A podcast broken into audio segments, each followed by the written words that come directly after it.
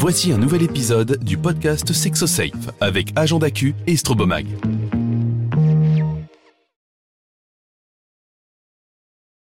Aujourd'hui, en France, on a le choix entre plusieurs options quand on est un couple de même sexe. On peut euh, choisir la procréation médicalement assistée quand on est un couple de femmes. On peut euh, choisir également la coparentalité avec un homme, deux hommes, une femme, deux femmes. On peut se retrouver donc à quatre parents. Euh, et on peut également choisir l'adoption. Et dans ce cas, il faut être marié. On pourra parler des parcours plus tard.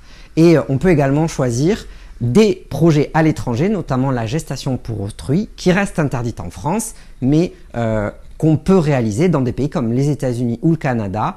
et c'est le choix qu'ont fait pas mal d'adhérents de la PGL. Alors quand on est un couple d'hommes, l'adoption euh, est une première voie depuis 2013 possible en France. Le préalable, c'est d'être marié. C'est obligatoire pour adopter aujourd'hui. Euh, et euh, il faut s'adresser directement à son département.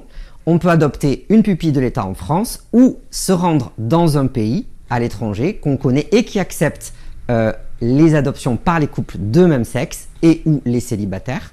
Euh, et euh, se faire accompagner par une association agréée pour l'adoption. L'autre système, donc, c'est la coparentalité. Si on est un couple d'hommes, on peut, via euh, des moyens numériques ou des rencontres associatives, trouver des co-mamans, c'est-à-dire qui vont porter à la fois l'enfant et qui vont être aussi impliquées dans la vie de l'enfant. Elles peuvent être seules, elles peuvent être deux, et donc côté homme, on peut être seul et on peut être aussi un couple. C'est-à-dire qu'il peut y avoir trois, voire quatre parents. Attention, tous ne seront pas reconnus et n'auront pas de filiation établie avec l'enfant. C'est un, problème juridique qui euh, ne sécurise malheureusement pas suffisamment le lien des parents et des enfants.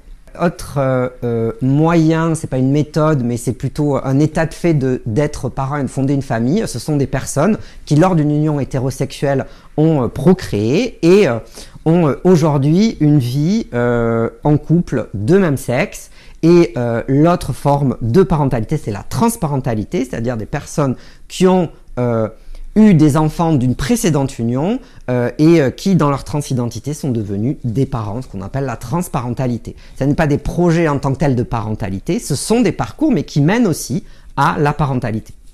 Alors, il faut déjà réfléchir à ce qu'on est capable de supporter psychologiquement, financièrement, car certains projets peuvent coûter assez cher, notamment si on se dirige vers l'étranger.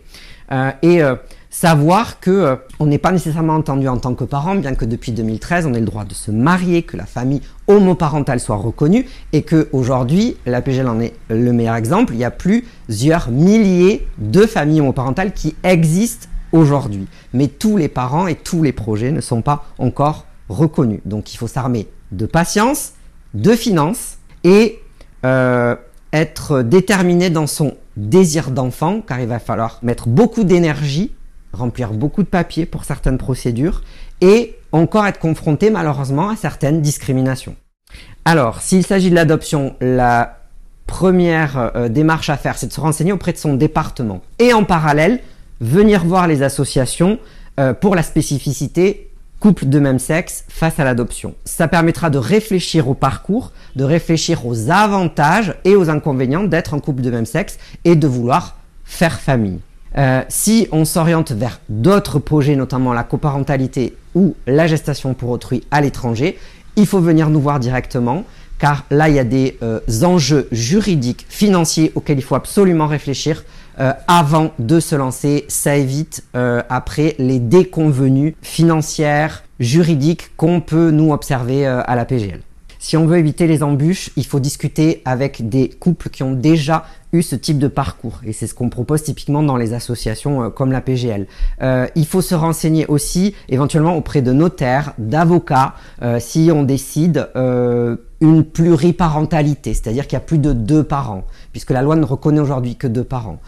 donc, il faut savoir à quoi on s'expose en tant que parent dit social, c'est-à-dire qu'il n'a pas de lien juridique avec l'enfant. Avant de faire ce projet-là, certes, il y a un désir d'enfant euh, et il peut arriver, mais malheureusement, aujourd'hui, la loi en France ne reconnaît pas tous les parents et tous les projets. Merci beaucoup. Merci.